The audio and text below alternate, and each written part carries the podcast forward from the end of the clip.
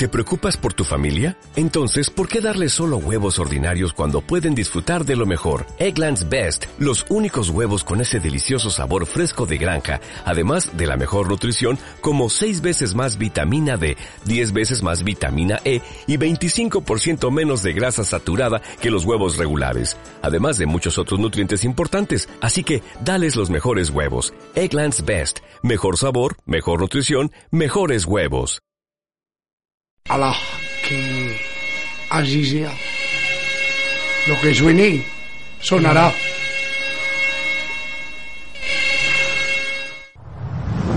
¿Dónde está mi gente que fuma marihuana? Na, na, na, na. Preguntaron que cuánto fuma marihuana. Lema, disfrutar de todo y no necesites nada. Ganja, ganja, ganja, ganja. Anda por la Dulce Juana, por el barrio de San José de Radio La Granja. Eres, eres, Eres Eres creativo. creativo. Creativo. creativo. Eres Eres creativo.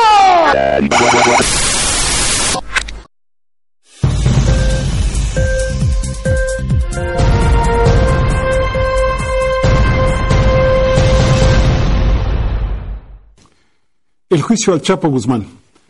Lo que va hasta ahora, ¿eh? podríamos decirlo, de Luis Echeverría Álvarez Enrique Peña Nieto. Varios cargos se enfrenta eh, pues el Chapo Guzmán, ¿no? Cómo no ver algunas características de él. Se le acusa de ser el líder de la organización criminal más grande del mundo dedicada al tráfico de drogas. Hay que recordar que pues, el Chapo se supone que maneja o ha manejado miles de millones de dólares en narcóticos ilegales, al menos entre 1989 y 2014. Se le acusa de ser el responsable de haber introducido ilegalmente a Estados Unidos, principalmente a Los Ángeles, Chicago y Nueva York, más o menos unos 155 mil kilogramos de cocaína. Imagínense, 155 mil kilogramos de cocaína, lo que equivale, según los que saben de este tema, a 138 millones de rayas de polvo blanco y también varias toneladas de marihuana y heroína, todo por un valor aproximado, según cifras de Ricardo Rafael, de 14 mil millones de dólares. También se, se dice que en un solo día el Chapo pues, había recibido de 10 a 15 aviones repletos de cocaína de Colombia y ganar también en un solo día 10 millones de dólares con los que sobornaba al ejército, la policía y a otras entidades, con lo cual pues pagaba armamentos y más producción en Sudamérica. También se le está vinculando con el asesinato de 33 personas. En síntesis, el Chapo podría alcanzar una cadena perpetua, una condena de cadena perpetua allá en Estados Unidos. Y pues es sumamente interesante la vida de este narcotraficante. Fue detenido por primera vez en Guatemala en 1993. Se fugó del penal de, Puerto- de Puente Grande el 19 de enero del 2001. Recordemos que era el inicio de la gestión de Vicente Fox. El 22 de febrero de 2014 se anuncia su recaptura.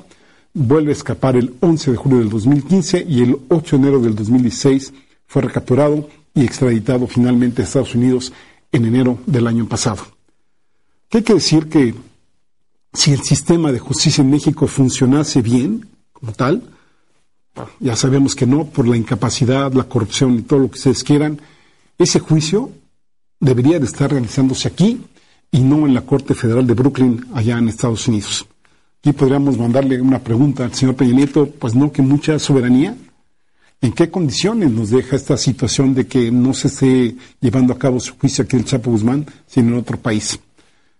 Vulnerabilidad. En la mm, señal de la renuncia de las instituciones a ejercer las funciones que les confiere precisamente la Constitución. ¿Se acuerdan que hablábamos del buen gobierno, no?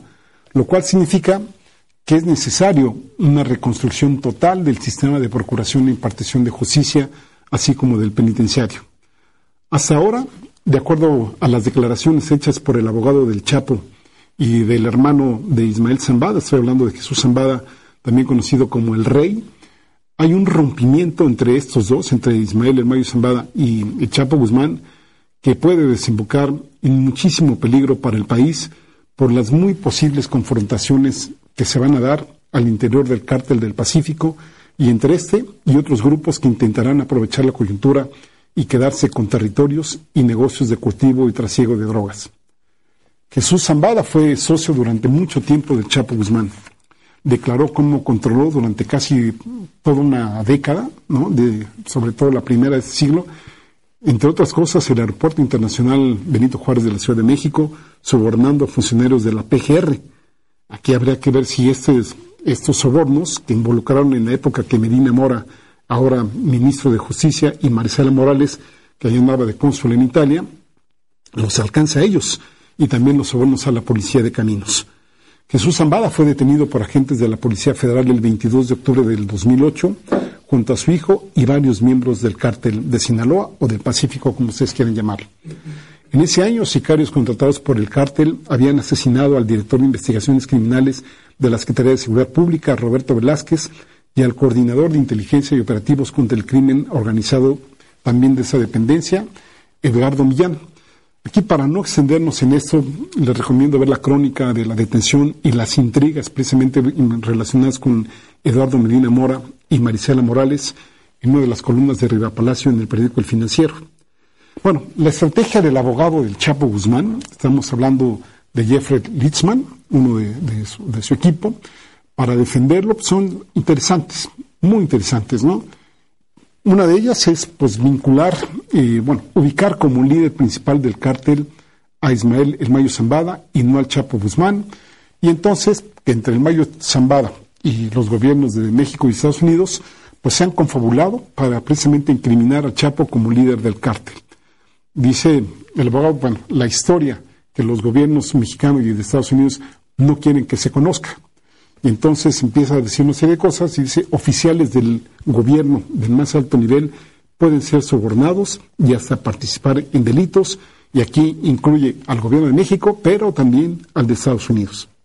Un segundo punto que se desprende pues, de este es que incrimina al actual y al previo presidente de México, es decir, a Peña Nieto y a Felipe Calderón, de haber recibido en el caso de Peñito, y seguir recibiendo millones de dólares en soborno de parte del Mayo Zambada. Y obviamente aquí ubicando a Mayo Zambada como la principal cabeza del cártel para evitar su captura y para maniobrar impunemente en los dos últimos sexenios. Resulta curioso, por decirlo menos, que el juez interrumpiera al abogado por falta de pruebas cuando estaba dándose la primera audiencia, a lo que el abogado contestó que él sí tenía las pruebas y que las iba a dar a conocer durante este juicio que se supone va a durar alrededor de cuatro meses. Lo que sí es un hecho es que al Mayo Zambada nunca se le ha detenido.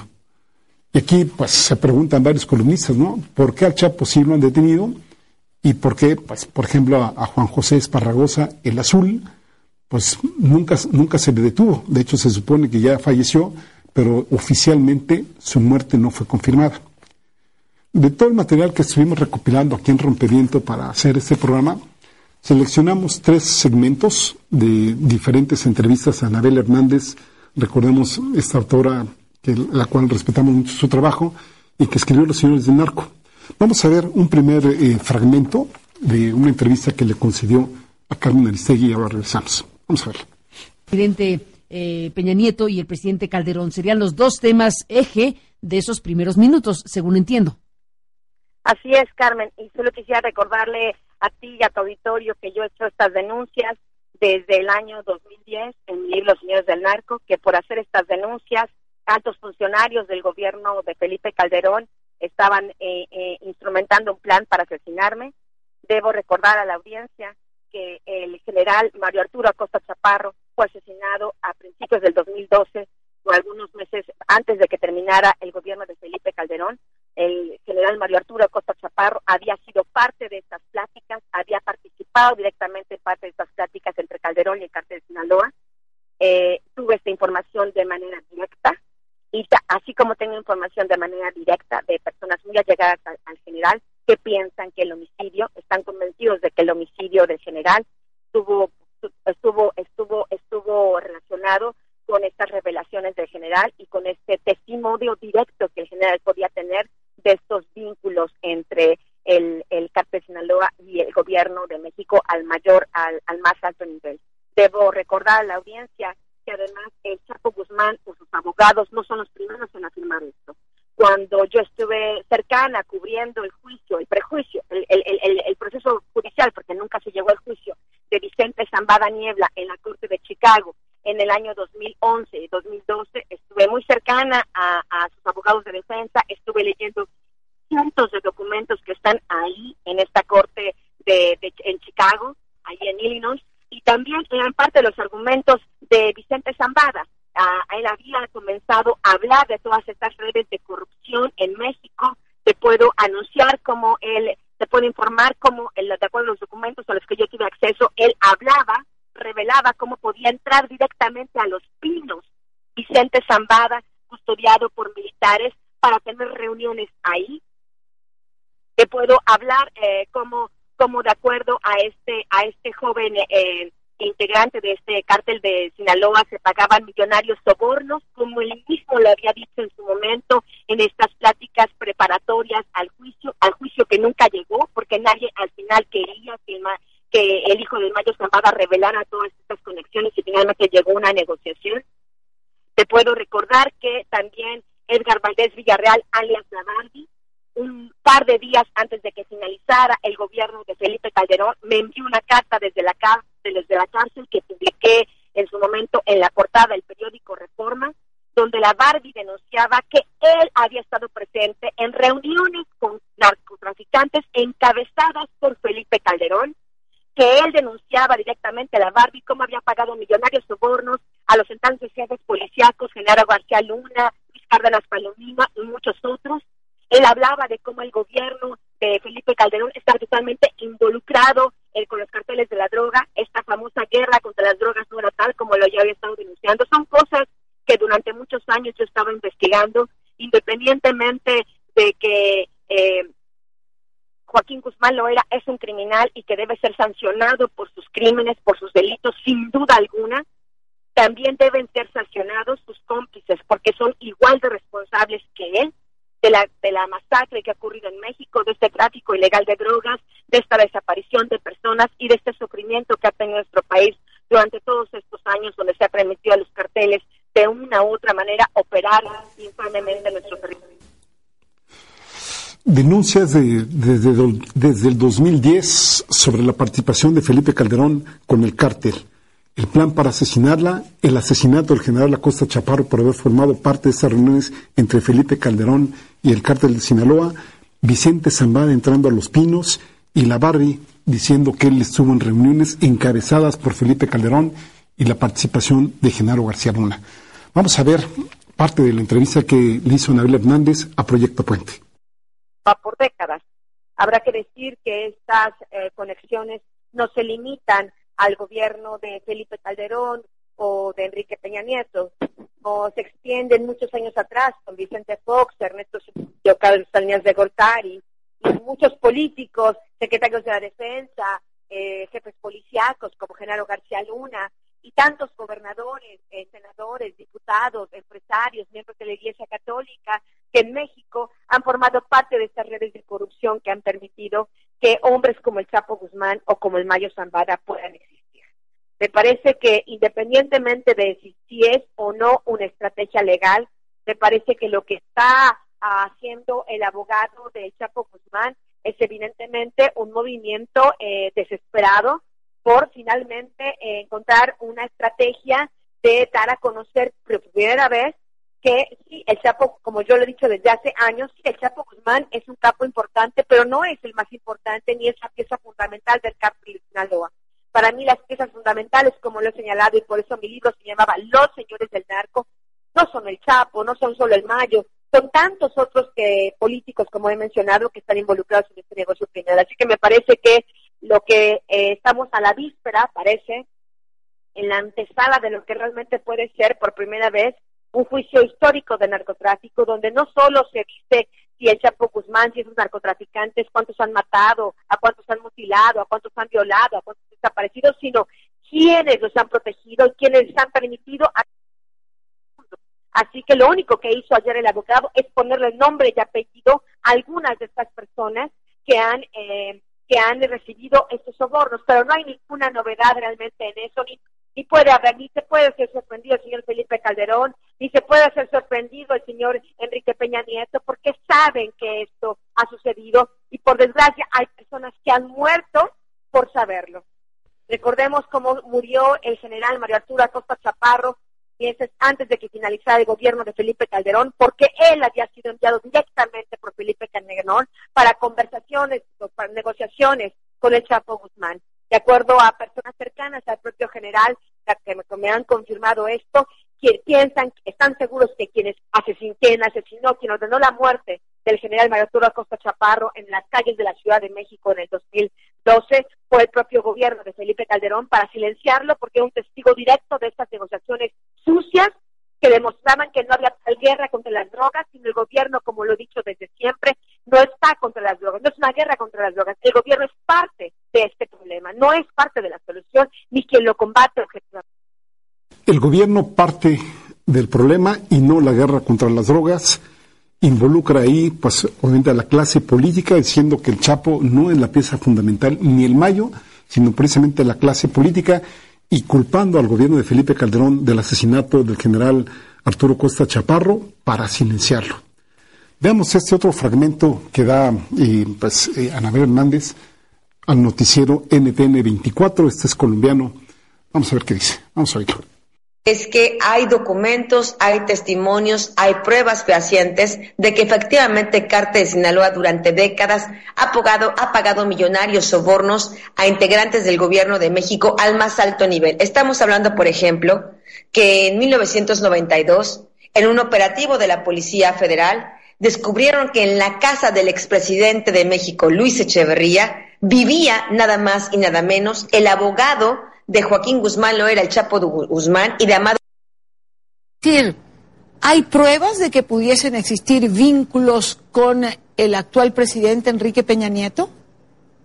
Yo lo que he escuchado durante hace varios años por parte de informantes dentro del cártel e informantes que yo he conseguido a través de los 25 años que tengo de periodista en, la, en el ejército, en la Policía Federal, en la Marina, es que sí, cuando Enrique Peña Nieto era gobernador del Estado de México, porque de ahí viene esta historia. Esta historia de los vínculos con los socios o integrantes de Carta de Sinaloa no es una historia nueva. Es una historia que viene, data de cuando Enrique Peña Nieto era gobernador del Estado de México, es decir, seis años antes de que iniciara su presidencia, cuando él comenzó a ser gobernador del Estado de México, mientras él estuvo como mandatario en esta localidad vecina a la Ciudad de México, el cártel de Sinaloa, particularmente la célula de los Beltrán Leiva, llegó a sentarse ahí, llegaron a tener eh, casas de seguridad.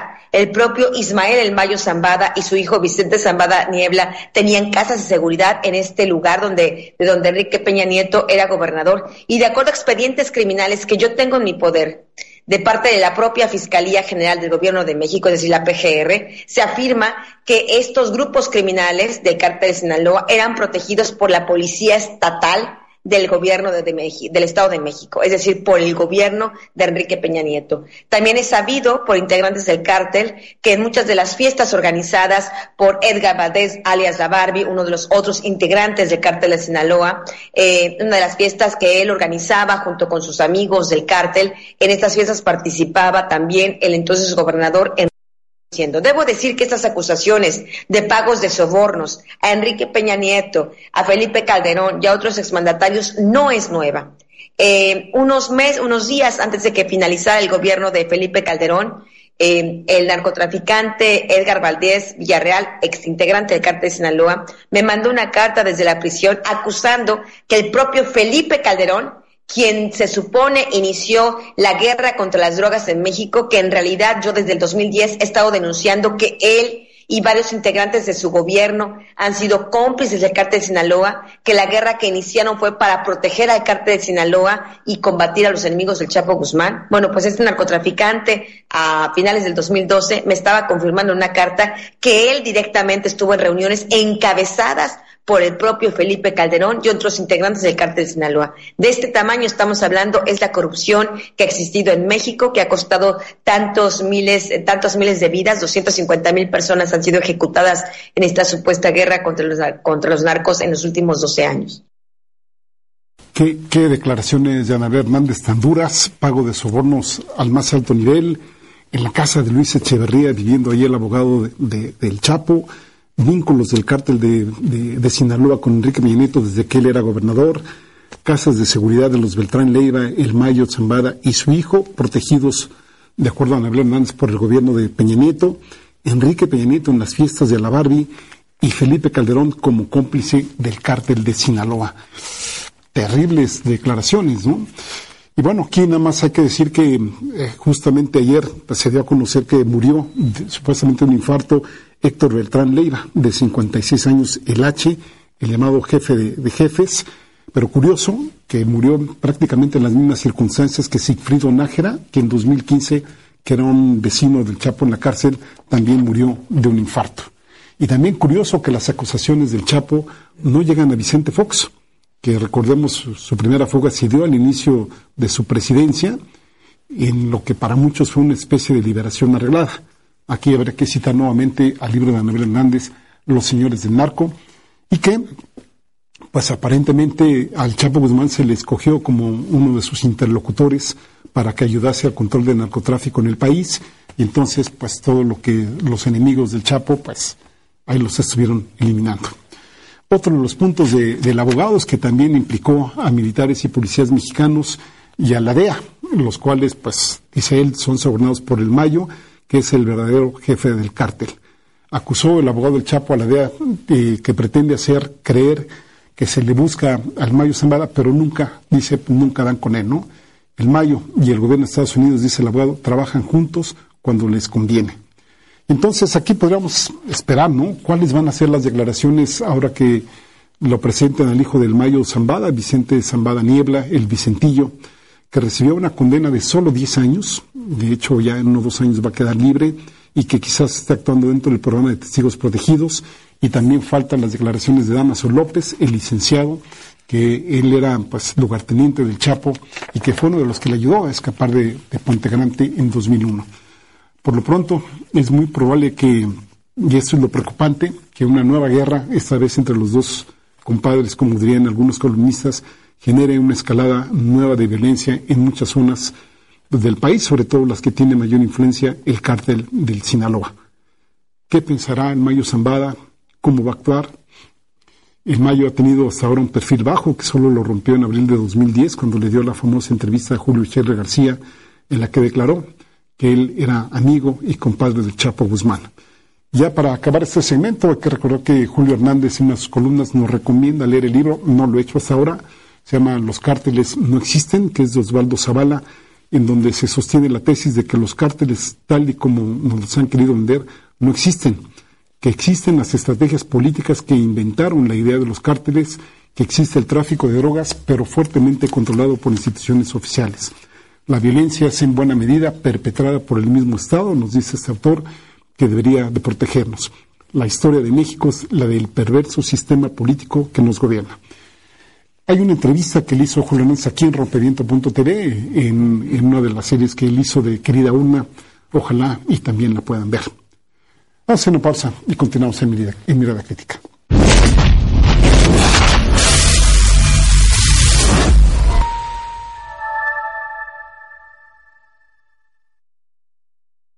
La otra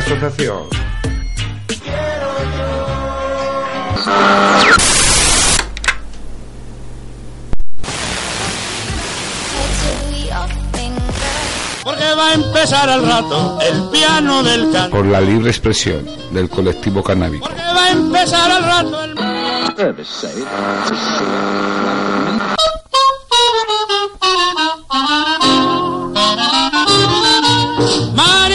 La otra asociación.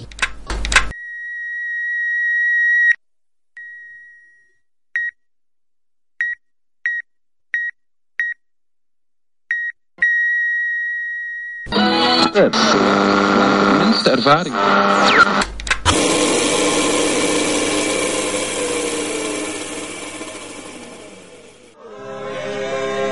Ponla otra vez. La otra, la otra. Pon la otra. La otra asociación.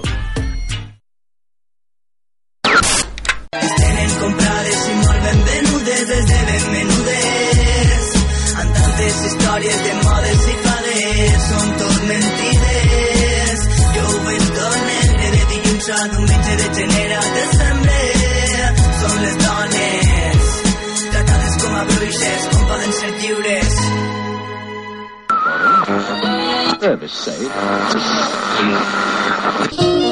Observar. Porque va a empezar al rato el marihuana boogie boy.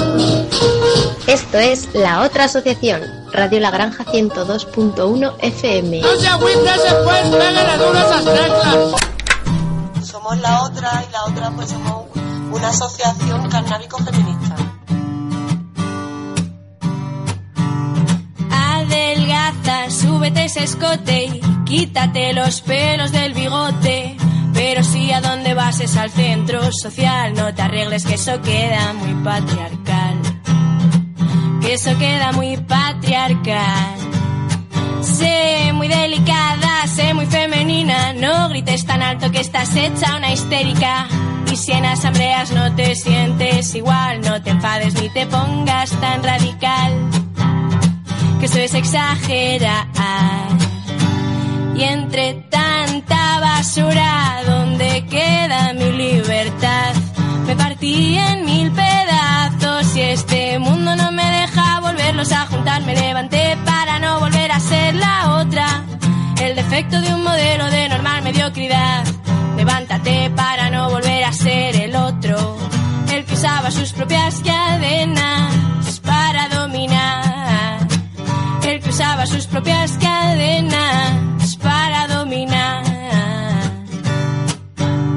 Si un hombre no hace lo que es apartado por los hombres, ¿me entiendes? Lo que te quiero decir. Un hombre tiene que hacer como todo. Si tú no haces lo que dices, lo que hacen los hombres, es repudiado por el grupo de poder. Eres un cartonazo. Correcto. Que sería los hombres, ¿eh? Camina por la calle con la cabeza agachada, que si miras a los ojos te gritan más guarradas. Y no se te ocurra enseñar tu cuerpo desnudo.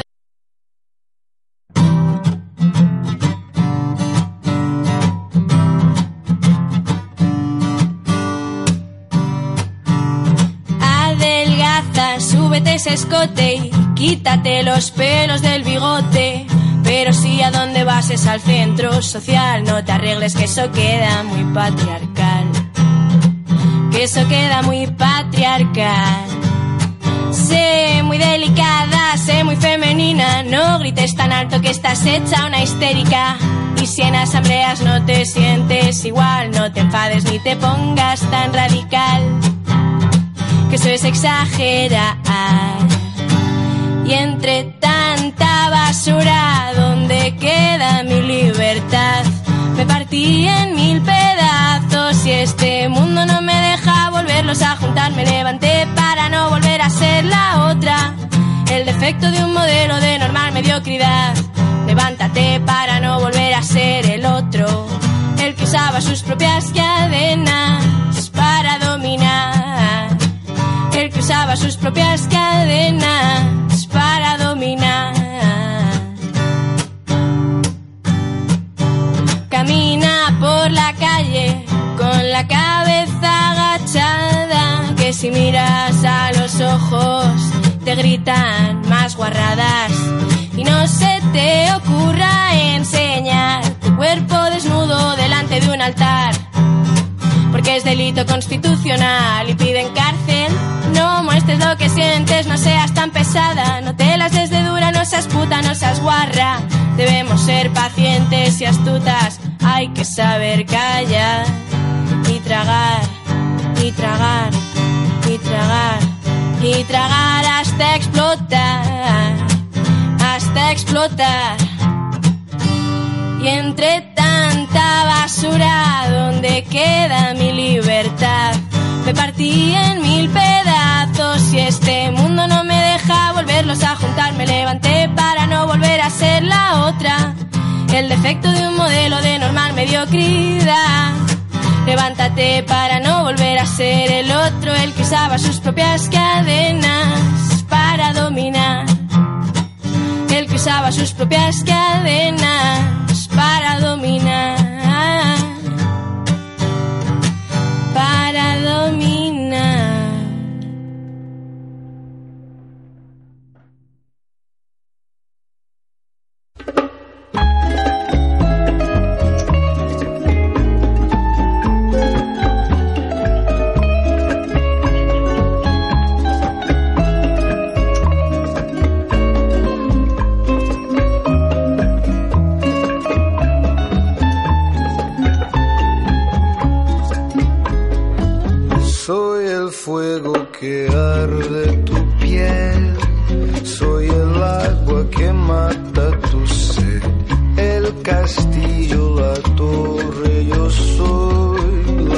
¿Te preocupas por tu familia? Entonces, ¿por qué darles solo huevos ordinarios cuando pueden disfrutar de lo mejor? Eggland's Best, los únicos huevos con ese delicioso sabor fresco de granja, además de la mejor nutrición, como 6 veces más vitamina D, 10 veces más vitamina E y 25% menos de grasa saturada que los huevos regulares, además de muchos otros nutrientes importantes. Así que, dales los mejores huevos. Eggland's Best, mejor sabor, mejor nutrición, mejores huevos.